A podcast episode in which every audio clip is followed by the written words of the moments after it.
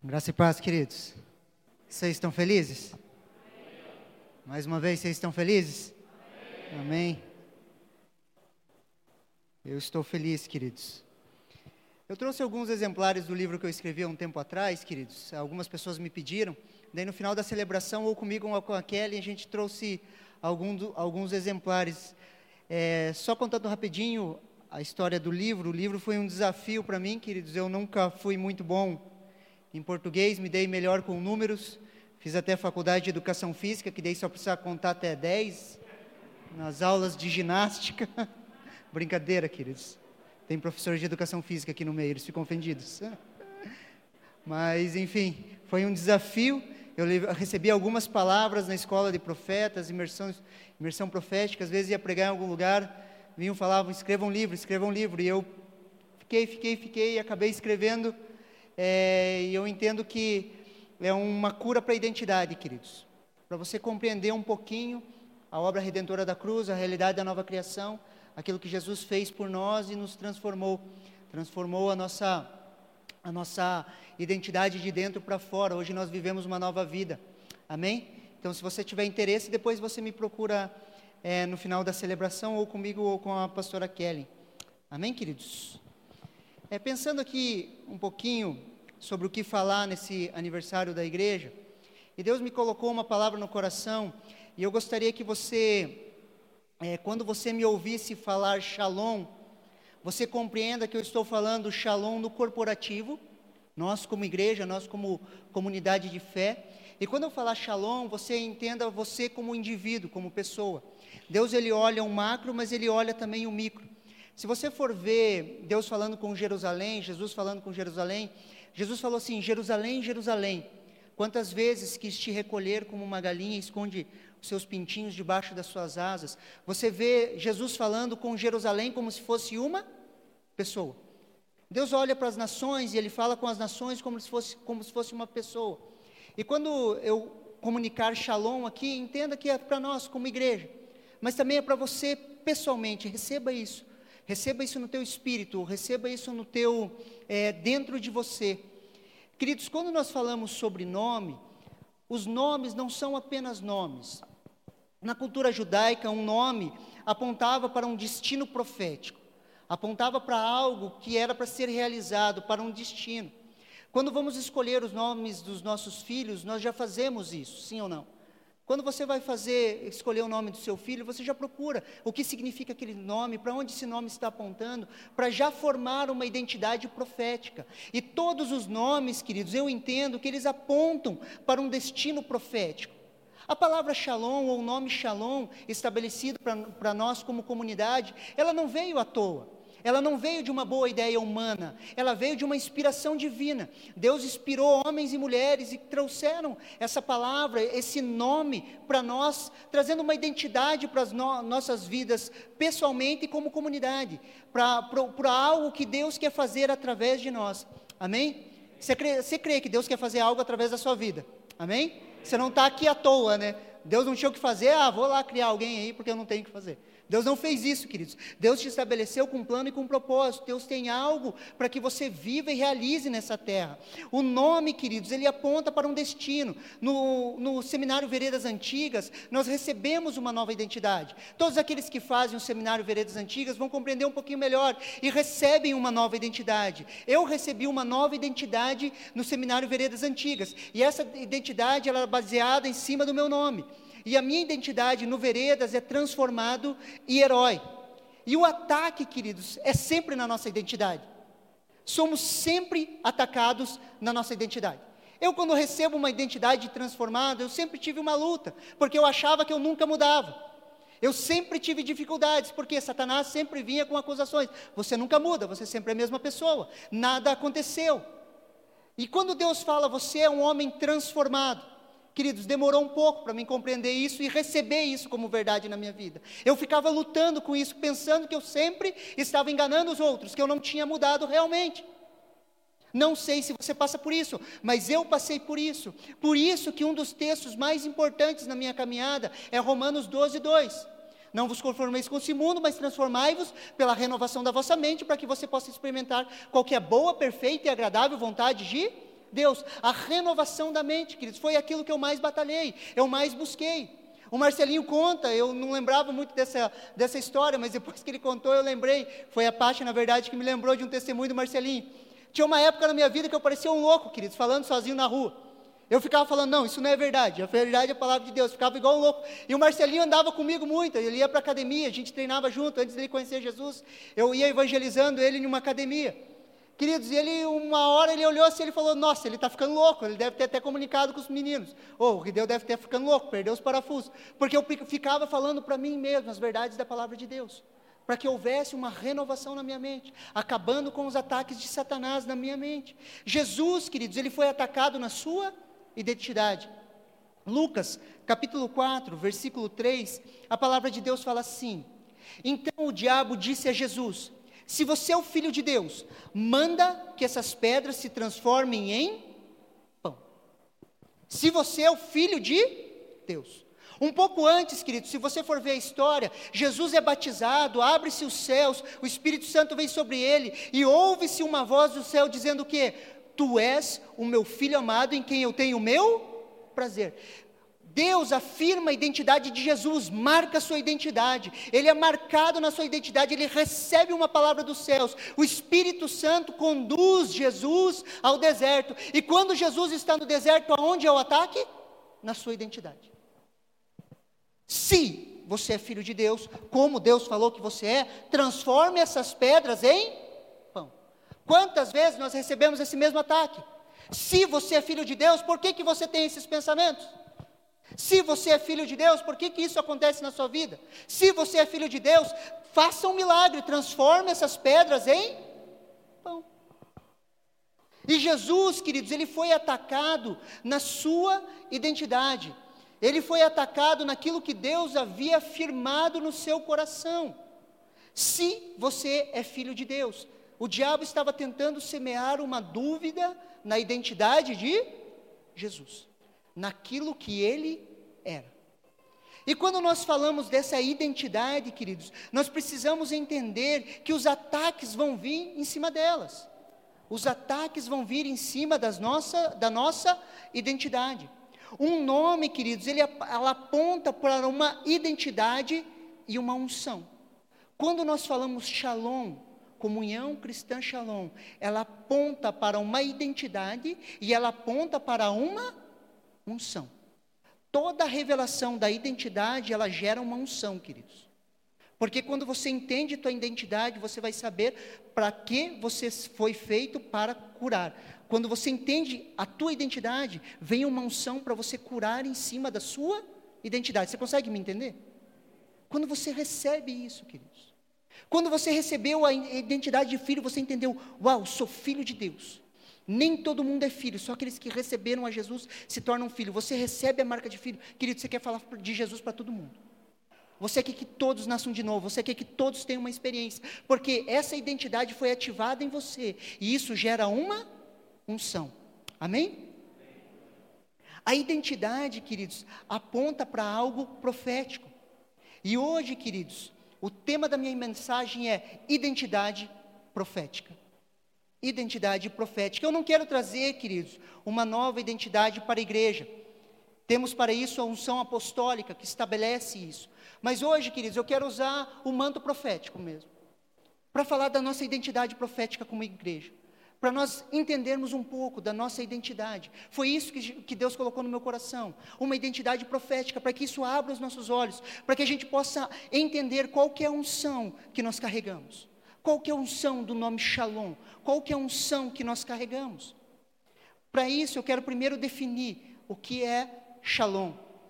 Shalom não é um estado zen. Muitas vezes a gente fala em paz, queridos, e nós imaginamos aquele cara, tipo, estado de lótus, assim, de meditação, né, em um estado zen, assim, nada acontecendo. Só que paz, queridos, de Deus não é essa paz, não é esse estado zen, queridos. Shalom não é uma paz quando nós temos o controle de todas as coisas.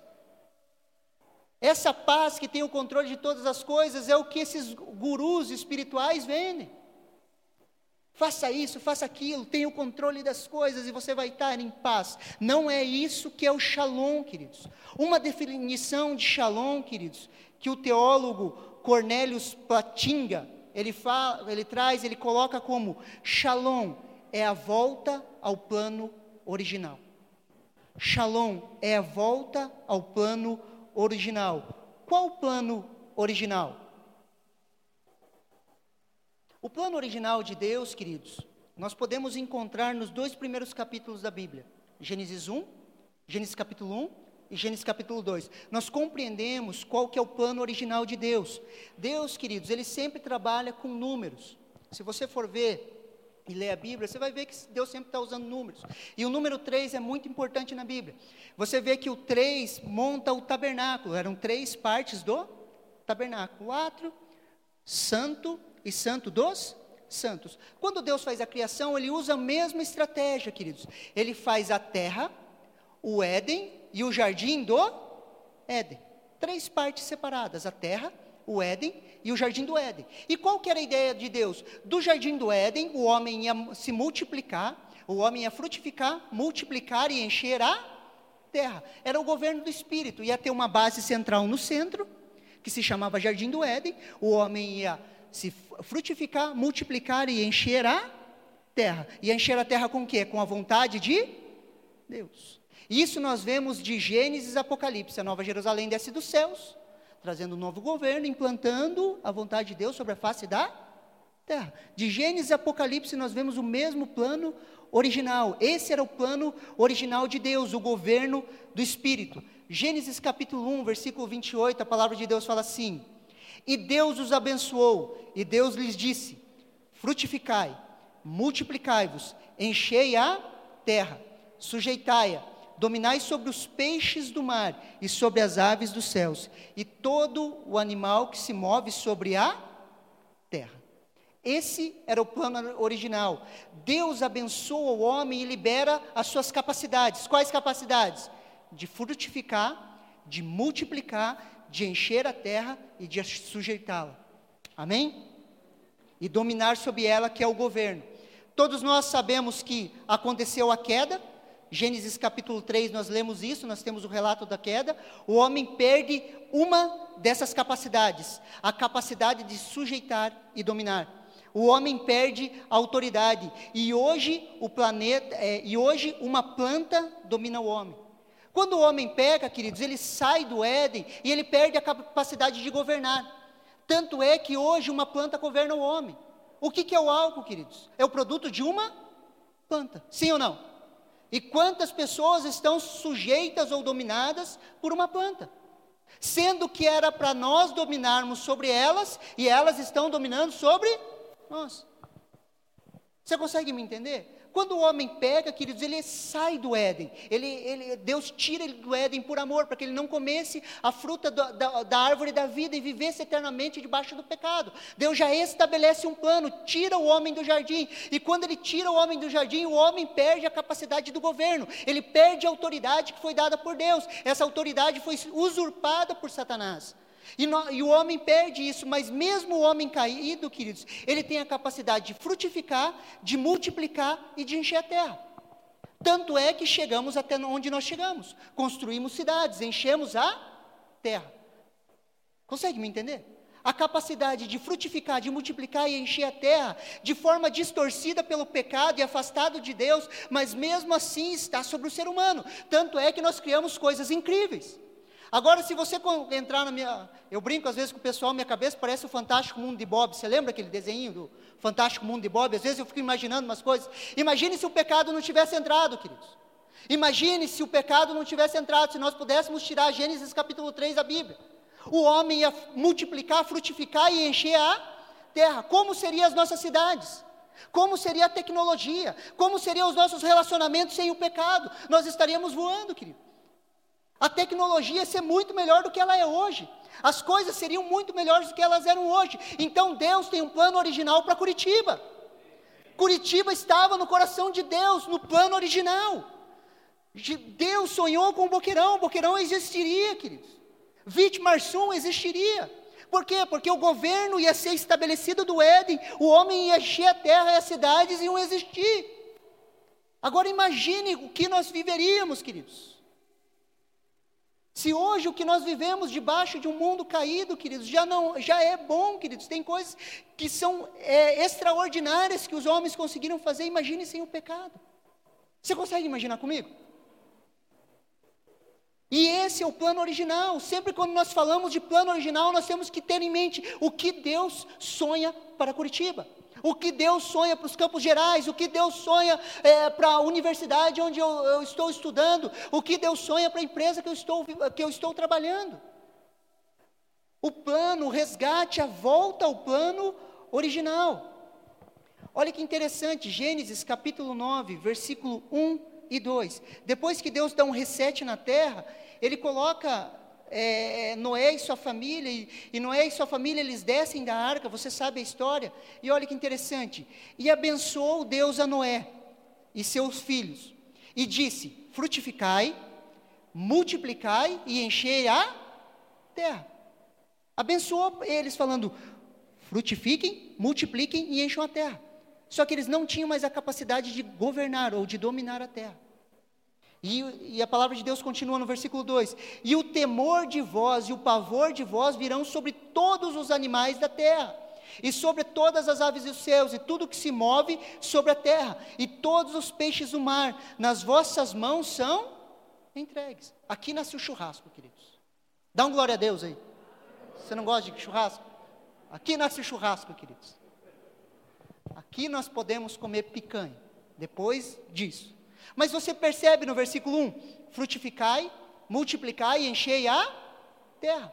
A diferença de Gênesis capítulo 9 para Gênesis versículo 1, 28 é o sujeitar e o governar, ter o domínio. Isso o homem perdeu na queda. Essa autoridade foi perdida, mas foi reconquistada na cruz. Dá um glória a Deus aí, meu irmão. Foi reconquistada na cruz e foi depositada sobre a igreja, sobre a minha e sobre a sua vida. Essa autoridade, ela foi reconquistada na cruz, queridos, e Jesus entregou à igreja. Hoje nós temos o shalom de Deus, a capacidade de voltar ao plano original. Shalom, voltamos ao plano original, a capacidade de governar está sobre as nossas vidas. Essa é a nossa identidade. Shalom, nós temos a unção de levar as pessoas e as áreas de influência da sociedade ao plano original de Deus, através da obra redentora de Jesus. Jesus ele não veio, queridos, só para nos salvar, queridos. Ele veio para restaurar essa autoridade, entregar a nós, e nós estamos preparando o caminho da sua segunda vinda. Se Jesus viesse só para nos salvar, queridos, a hora que você aceitou Jesus, nasceu de novo, você morria e para o céu. Mas não é essa a ideia, não é esse o plano original. Nós temos que expandir, expandir essa ideia, nós precisamos entender o propósito de Deus para as nossas vidas, queridos. Nós estamos manifestando o reino de Deus sobre a face da terra, nós estamos trazendo a boa, perfeita e agradável vontade de Deus, que já flui no céu sobre a terra. E essa capacidade, essa unção está em nós, queridos. Quando fazemos o nosso grupo familiar, queridos, nós estamos alinhando os céus com a terra. Trazemos a vontade de Deus sobre a terra. E eu quero abrir um parênteses aqui, queridos. Eu, eu, sempre falo lá na igreja, eu quero abrir um parênteses aqui. Queridos, nós não só fazemos agenda de igreja. Preste muita atenção aqui. Você não está cumprindo uma agenda agora.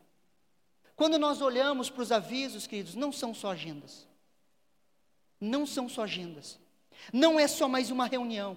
Precisamos nos mover na nossa identidade como igreja. Somos aqueles que levam a, a, temos a capacidade de levar pessoas, empresas, negócios ao plano original de Deus. Quando você está fazendo o seu grupo familiar, você está se reunindo com pessoas, queridos, você não está só cumprindo uma agenda, você está levando essas pessoas ao plano original de Deus você está restaurando vidas. Quando você está fazendo discipulado, queridos, você não está só fazendo ou cumprindo uma agenda, você está levando pessoas ao plano original de Deus.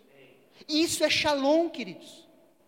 É levar as pessoas ao plano original de Deus. A nossa missão, queridos, é levar as pessoas, negócios, empresas ao plano original de Deus. O que, que você sonha com a educação? O que, que você sonha com a cultura? O que Deus sonha para Curitiba? Qual é o plano original?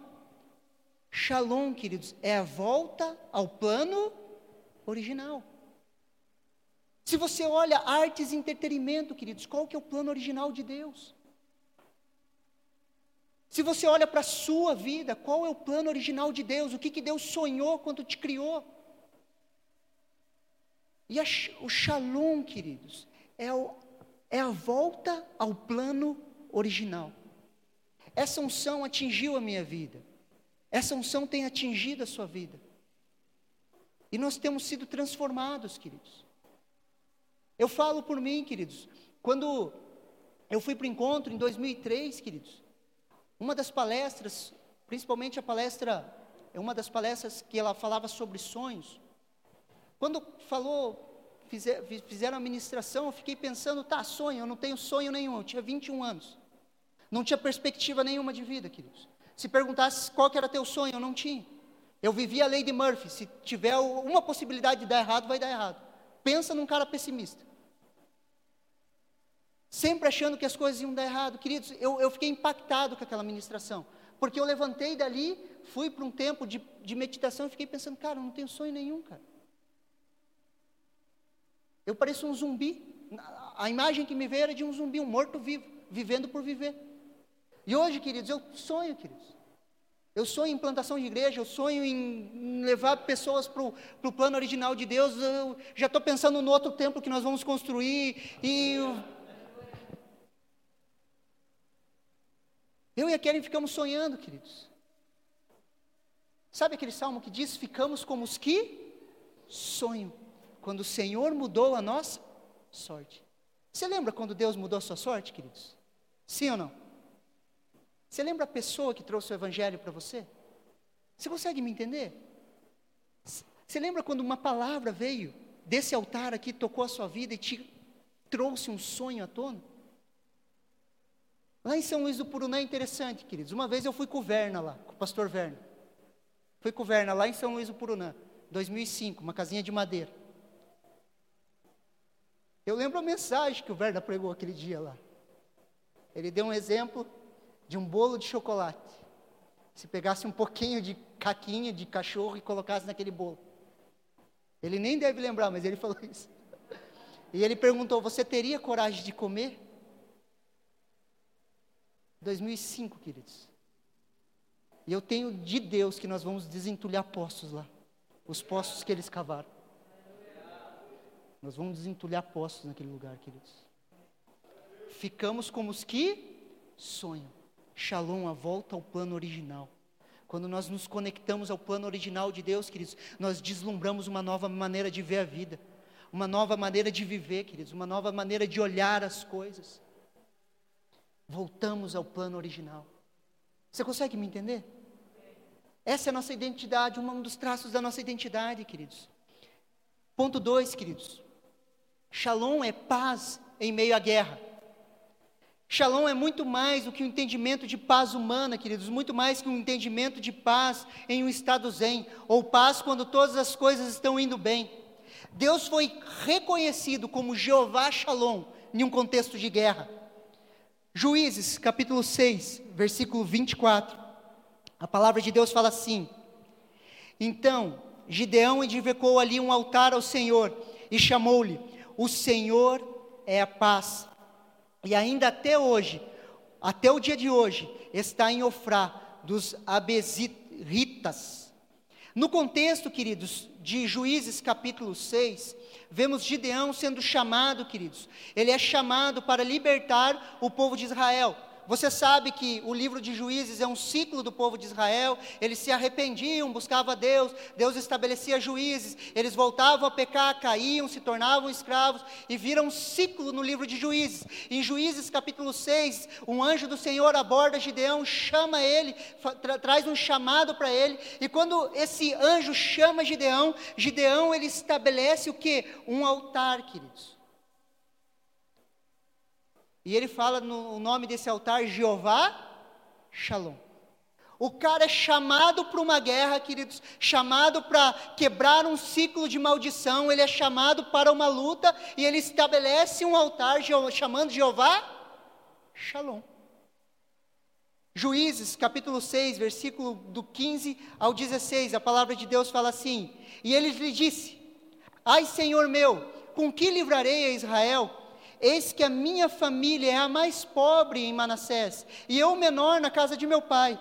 O Senhor lhe disse: Porquanto hei de ser contigo, tu ferirás aos medianitas como se fosse um só homem. Esse é o chamado de Gideão, queridos. Nesse contexto, Gideão é chamado para uma guerra, onde um homem que se via pequeno, sem condições naturais para cumprir o seu chamado, e que, que se via o menor da sua casa, ele estabelece um altar e reconhece Jeová Shalom. Jeová Shalom. Esse Deus da paz é o Deus que nos dá estratégias. Preste atenção aqui em mim, queridos.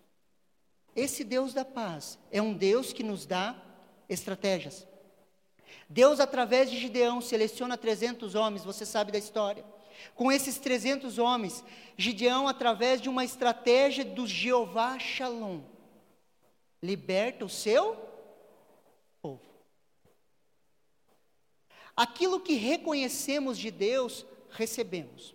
Preste atenção aqui. Aquilo que reconhecemos de Deus, nós recebemos. Olha o que, que Salmos, capítulo 18, versículo 24 ao 26 fala. E assim que assim retribuiu-me o Senhor conforme a minha justiça, conforme a pureza de minhas mãos perante os seus olhos. Com benignidade te mostras, é, com o benigno te mostras benigno, com o sincero te mostra sincero, com o puro te mostras puro, com o perverso te mostras indomável. Com o benigno, Deus se mostra benigno. Quando nós reconhecemos uma, uma faceta do caráter de Deus, queridos, nós recebemos isso dele. Você consegue me entender? Quando nós reconhecemos uma das facetas, queridos, nós recebemos aquilo. Aquilo que reconhecemos dele, recebemos dele. E creio de todo o coração, queridos, quando reconhecemos Jeová Shalom, nós recebemos dele estratégias. Quando reconhecemos que o Senhor é o Deus da nossa paz, nós recebemos com Ele, dele, estratégias. Reconhecemos que Ele é a nossa paz. Além da paz que recebemos, nós recebemos as estratégias para a guerra. Shalom, nós somos uma casa de estratégias. Preste atenção aqui, somos uma casa de estratégias, queridos.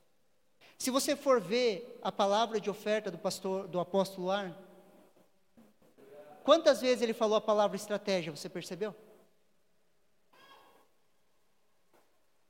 Queridos, Deus tem dado estratégias para essa casa. Uma mentalidade estratégica para a guerra. Esses 21 dias não nasceram do nada, queridos. Re erguemos um altar, Jeová, Shalom. Recebemos a estratégia para guerra. E eu quero te desafiar, faça esses 21 dias, queridos. E você vai ver Deus transformando e tocando a sua vida. Sabe por quê? Porque isso é uma estratégia que vem do céu. Você consegue me entender? Nós somos um povo de estratégia, queridos. Existe um chamado para nós, como igreja, para a guerra. Nós fomos forjados e moldados para a guerra, queridos. Estamos em uma guerra, um chamado para a libertação, queridos. Existe um povo cativo. Por mais que possamos nos ver pequenos, os menores, talvez os menores da casa dos nossos pais, podemos edificar um altar e se amar Jeová Shalom, e com certeza vamos receber as estratégias de guerra. Não importa como você se vê, se você se vê como menor na casa do seu pai. Muitas vezes nós olhamos e olhamos, pastor, mas nós temos um número reduzido. Queridos, com 300, Gideão, ele libertou o seu povo através de uma estratégia de guerra, queridos. Não precisamos ser os mais numerosos, mas precisamos sim ser os mais barulhentos. Precisamos fazer barulho, queridos. Precisamos falar daquilo que nós cremos e vivemos. Quanto mais barulho a gente fizer, mais nós derrubamos o inimigo. Essa é a nossa estratégia, essa é a nossa marca. No louvor, querido, se extravase, grite, bebe. Pastor, porque você quer um, culto é, é, agitado? Não, queridos, porque quando você berra, queridos, você se movimenta, queridos, você está falando, eu estou vivo, vivendo o propósito de Deus para a minha vida. Não se cale, queridos. A estratégia de Satanás é tentar nos calar, queridos, não se cale. Não se cale. Gideão com os 300, queridos, com uma tocha na mão, um jarro de barro no outro, queridos, tocando chofar, fazendo barulho, levantando as tochas, queridos, venceram um exército gigantesco. Não precisamos ser os mais numerosos, queridos, mas precisamos sim fazer barulho, falar daquilo que nós acreditamos. Essas são as estratégias, queridos. Essas são as estratégias que Deus tem colocado no nosso coração. Não tenham medo. Além da estratégia, queridos, o Jeová Shalom deu a Gideão um revestimento especial. Juízes, capítulo 6, versículo 34, a palavra de Deus fala assim: Então o Espírito do Senhor revestiu a Gideão, e o, e, ao qual tocou a buzina, e os abserritas se juntaram após ele. Não estamos sozinhos nessa guerra, estamos revestidos de poder. O mesmo Espírito que ressuscitou a Jesus entre os mortos, ele habita em nós, queridos. E nós fomos revestidos com esse Espírito. Deixa eu falar uma coisa para vocês: nós não estamos perdendo. O diabo tenta colocar na nossa mente que nós estamos perdendo, a ponto de nós ficarmos procurando o anticristo, algo que vai acontecer, vai tudo piorar. Queridos, nós não estamos perdendo, a igreja não perde. Leia o final da Bíblia, a igreja ganha. É verdade. Às vezes a gente não acredita, a gente acha que a gente está perdendo. Leia os últimos capítulos da Bíblia, você vai ver. Nós estamos avançando, queridos, nós estamos crescendo. Em meio à pandemia, nós vamos crescer, nós vamos avançar, nós vamos ver pessoas sendo salvas, voltamos ao plano original. Nós vamos ter estratégias de Deus, nós vamos receber essas estratégias e nós vamos aplicar nos nossos grupos familiares, nas pessoas que andam conosco e elas vão crescer. Nós estamos avançando.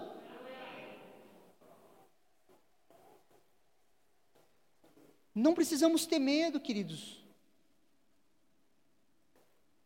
Estamos em uma guerra, uma guerra em que em conduzir todas as coisas ao plano original, e ele tem dado, nos dado estratégia, ele tem nos dado seu espírito. Temos um chamado. Olha o que, que Atos, capítulo 3, versículo 21 fala. Ao qual é necessário ele está falando de Jesus aqui, ao qual é necessário que o céu o receba, até o tempo da restauração de todas as coisas, de que Deus falou pela boca dos seus santos profetas, desde a antiguidade. Coube aos céus receber Jesus, até a restauração de todas as coisas, de que Deus falou por, por boca de seus santos profetas, desde a antiguidade. Queridos, os céus receberam a Jesus. E eu e você agora esperamos a restauração de todas as coisas. Estamos esperando, mas não esperando de forma pacífica ou de forma passiva, nós estamos ativos nisso, esperando o quê? A restauração de todas as coisas. Todas as vezes que você ganha alguém para Jesus, você fala de Jesus para alguém, essa pessoa aceita Jesus, há uma restauração, queridos. Toda vez que um pecador se arrepende, queridos, há uma restauração. Todas as vezes que na sua empresa, queridos, você manifesta Jesus, há uma restauração. E de restauração em restauração, nós estamos esperando Jesus voltar para que haja restauração de todas as coisas. Mas nós não estamos trabalhando à toa, nós não estamos vivendo à toa, nós estamos em um processo de restauração. A redenção é maior do que a queda. A obra do último Adão é muito maior do que a do primeiro Adão, queridos. A obra de Jesus na cruz é muito maior do que a queda de Adão. Só que nós invertemos as coisas muitas vezes e nós olhamos só, não, o mundo está ficando ruim, a igreja está ficando ruim, está todo, todo mundo cheio de pecado. Queridos, a restauração é maior do que a queda, a redenção ela é muito maior do que a queda. Nós estamos como igreja avançando. Estamos crescendo, queridos. Não só esperamos, como trabalhamos nessa, né, nessa direção, levando todas as coisas ao plano original, através da estratégia que Deus tem nos dado. Deus tem nos dado estratégias, queridos, somos uma casa de estratégias. Deus tem nos dado o caminho, as direções, queridos. Vivemos a intimidade com Deus, a comunhão e o discipulado. A intimidade, queridos, é a nossa visão. Se formos resumir a, visão da nossa igreja, como nós vivemos igreja, nós podemos resumir intimidade. Intimidade com Deus, queridos. Por isso que nós vivemos ouvindo, queridos. E desde que eu conheço, eu acho que o Arno, ele tem falado sobre faça a sua devocional, tenha tempo com Deus, tenha tempo com Deus. Intimidade com Deus, queridos. E o discipulado, queridos, é o nosso estilo de vida. Nós vivemos discipulando pessoas. Nós precisamos abrir a nossa mente para o discipulado, para aquilo que Deus tem colocado nas nossas mãos. Olha, preste atenção nesse texto, Mateus capítulo 28, do versículo 19 ao 20. A palavra de Deus fala assim: Ide, portanto, fazei discípulos de todas as nações, batizando-os em nome do Pai, do Filho e do Espírito Santo, ensinando-os a guardar todas as coisas que vos tenho ordenado. E eis que estou convosco todos os dias até a consumação dos séculos.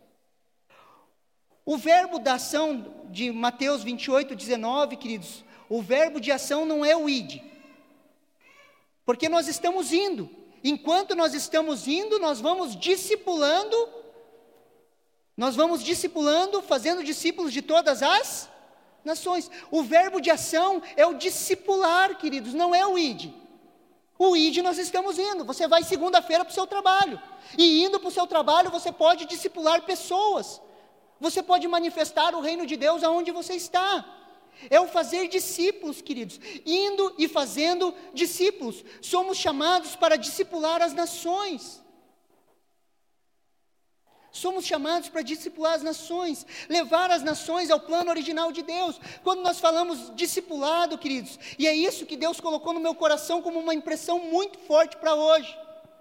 Abriu-se um tempo, queridos, onde a igreja aqui, a Comunhão Cristã Shalom de Curitiba, vai começar a discipular empresas. Você que é jovem e tem o sonho de ser empresário, levanta sua mão aqui. Quem mais? Ouça os seus pastores. Pastor, mas meu pastor não entende nada de negócios, mas ele entende de reino de Deus. E se você entender de reino de Deus, você vai manifestar no meio dos empresários o reino de Deus. E não tem como a sua empresa dar errado. Comece a ouvir, queridos. Não tem a ver com negócios, queridos, tem a ver com a vontade do reino de Deus, tem a ver com conhecer a Deus, queridos. E se abre uma janela sobre essa igreja, queridos. É tempo de discipular empresas. É tempo de manifestar o reino de Deus no meio das empresas. Você que tem um sonho de abrir um negócio, creia, queridos, creia. E Deus vai manifestar o reino de Deus através da sua vida. Eu quero liberar uma palavra sobre você. Você que quer abrir um negócio, você vai receber estratégias do alto. E você vai ser, receber discipulado dos seus pastores. E você vai ver a sua, igreja, a sua empresa crescendo, crescendo e crescendo. Por quê? Porque nós estamos discipulando nações. Não são só pessoas, queridos. Não são só pessoas. Antes eu olhava para empresas e eu falava, nossa, tinha que abrir uma igreja aqui no lugar dessa empresa. Hoje eu tenho entendido, queridos, que Deus ama as empresas. Existe um plano original para elas. Existe um caminho de não corrupção. Existe um caminho de bênção. Existe um caminho do reino de Deus se manifestar através dos negócios. Deus ama os negócios, queridos. Deus ama os negócios, queridos. Deus ama as artes. Deus ama o entretenimento. Deus ama as áreas de influência da sociedade. E nós vamos discipular esses locais. Fala amém, meu irmão. Acredita nisso.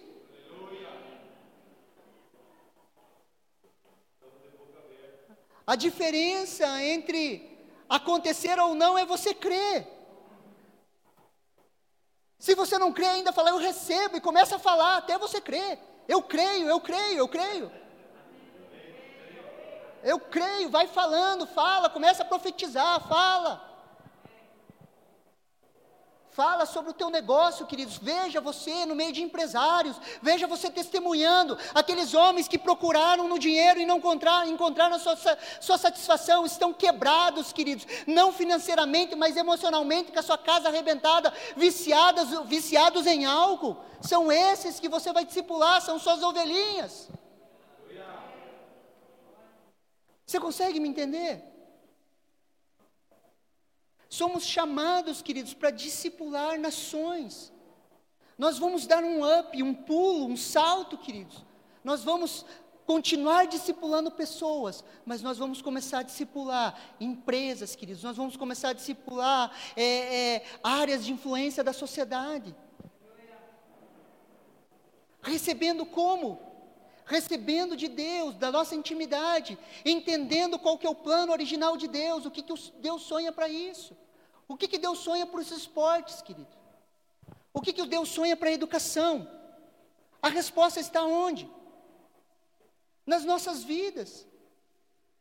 Se, preste atenção, antes desse, de Mateus 28, 19, em Mateus 28, 18, Jesus fala assim: Toda a autoridade foi me dada nos céus e na terra. Portanto, ide por todo mundo. Ok? Toda autoridade foi dada a Jesus. Então ele tem toda a autoridade, ele chega para nós e delega essa autoridade. Portanto, porque eu tenho toda essa autoridade, eu entrego isso a vocês, vão e discipulem as nações. Agora não olhe mais pessoas, olhe áreas de influência. Toda a autoridade foi me dada, agora eu estou entregando a você, igreja, essa autoridade. Existem áreas de influência da sociedade: educação, artes, entretenimento. Agora vão e discipulem. Mostrem como isso tem que funcionar no plano original. Mostrem como isso deve funcionar. Você vai para o teu quarto de escuta, você recebe de Deus, você se capacita, estuda, faz tudo o que você tem que fazer, mas você ouve de Deus. Amém? E você começa a aplicar. E quando você vai aplicando, você vai discipulando. E as pessoas ao teu redor, elas vão vendo que tem algo diferente em você. E as coisas começam a acontecer. A gente precisa dos pilotos, queridos. Nós precisamos daqueles que vão à frente para que isso aconteça. Isso aqui não é uma utopia, um conto de fadas, queridos. Isso é algo que pode acontecer. Isso é algo que vai acontecer. Vai acontecer. Pode acontecer com você, está acontecendo. Pode acontecer com você, queridos. Do nosso meio podem sair pessoas, queridos, que são fora da curva em qualquer área. Sabe por quê? Porque o Espírito Santo habita em nós, queridos. E ele pode dar-nos direção estratégicas. E ele tem nos dado direção estratégicas. Nós temos entendido. Nós precisamos romper com medo, queridos, porque o Espírito Santo não é um espírito de medo. Ele é de poder, amor e moderação. E esse Espírito está em nós, queridos. Nós precisamos nos levantar e falar: é isso que eu quero, é para isso que eu vou viver. Eu vou começar a levantar na segunda-feira com esse pensamento de transformação. Quando nós falamos, queridos, de ministério apostólico, queridos, ou de unção apostólica, apóstolo não é uma palavra é, religiosa. Jesus ele usou um traço da cultura greco-romana. Os gregos usavam, os romanos usavam.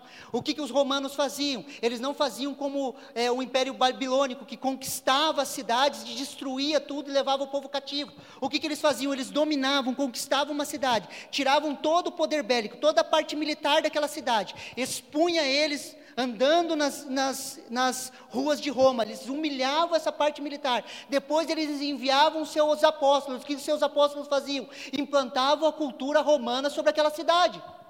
E a unção apostólica que está sobre as nossas vidas é o que? É para implantar a vontade de Deus no lugar onde nós estamos. E isso é o entendimento da unção apostólica, queridos. Isso está sobre as nossas vidas. Nós temos a capacidade de trazer as coisas, de remir as coisas, de levar as coisas ao plano original de Deus. Qual que é o sonho de Deus para a sua empresa, queridos? Você consegue me entender? Não é o tanto de dinheiro que eu tenho para abrir uma empresa. Qual é o sonho de Deus? Qual que é a vontade de Deus para esse lugar? Quando nós falamos de igreja, queridos, não é ah, quando eu tiver muito dinheiro, daí eu vou fazer as coisas, vou fazer as... Queridos, qual que é a vontade de Deus para esse lugar? Qual que é a vontade de Deus para Curitiba? Qual que é a vontade de Deus para o Boqueirão? Qual que é o plano original de Deus? Quando nós entramos nesse fluxo, queridos, as coisas começam a acontecer. E nós vamos trazendo as coisas para o plano original de Deus. Nós vamos restaurando todas as coisas até a vinda do nosso Senhor, onde ele, ele vai consumar todas as coisas, Ele vai fechar isso. E nós vamos continuar trabalhando, queridos. Continuar vivendo com Jesus, mas trabalhando. Às vezes a gente pensa assim: ah, não, mas trabalho não vem de Deus, nós vamos ficar lá no céu tocando orpinha. Isso é um pensamento gnóstico, queridos. Quando nós ressuscitarmos, se nós tivermos morrido com Jesus voltar, nós vamos ressuscitar em corpo. Só há ressurreição no corpo, queridos. Nós vamos ressuscitar em corpo. E nós vamos continuar trabalhando. As coisas vão continuar acontecendo. Você consegue me entender? Só que tudo sem o pecado. Shalom, a capacidade de levar as coisas ao plano original de Deus. Somos uma casa de estratégias. Amém, queridos? Você recebe essa palavra no seu coração? Eu gostaria de pedir para o pessoal do louvor vir aqui, eu gostaria de orar com vocês. Gostaria de convidar para você ficar em pé. Antes de eu orar, eu queria te desafiar ainda, queridos. Talvez você esteja aqui no nosso meio, você esteja ouvindo essa, essa mensagem. E talvez você pense assim, mas o que, que é isso? O que, que esse, esse Jesus? O que, é esse Shalom? E eu quero te dar a oportunidade, talvez, de você reconhecer a Jesus Cristo como seu único e suficiente Salvador. E você pode perguntar para mim, mas como eu faço isso? Queridos, é simples, é através de uma oração. E eu gostaria de te convidar a fazer uma oração comigo. E eu gostaria que a igreja toda orasse comigo. E eu gostaria que você orasse assim. Feche seus olhos. Eu gostaria que você orasse assim comigo. Repita assim comigo: Senhor Jesus, hoje eu te reconheço como meu único e suficiente Salvador. Hoje eu rejeito a Satanás e seus demônios. E hoje eu te peço, Senhor Jesus, escreve o meu nome no livro da vida. Muito obrigado. Amém. Tem alguém que fez essa oração hoje aqui pela primeira vez? Eu gostaria que você levantasse a sua mão.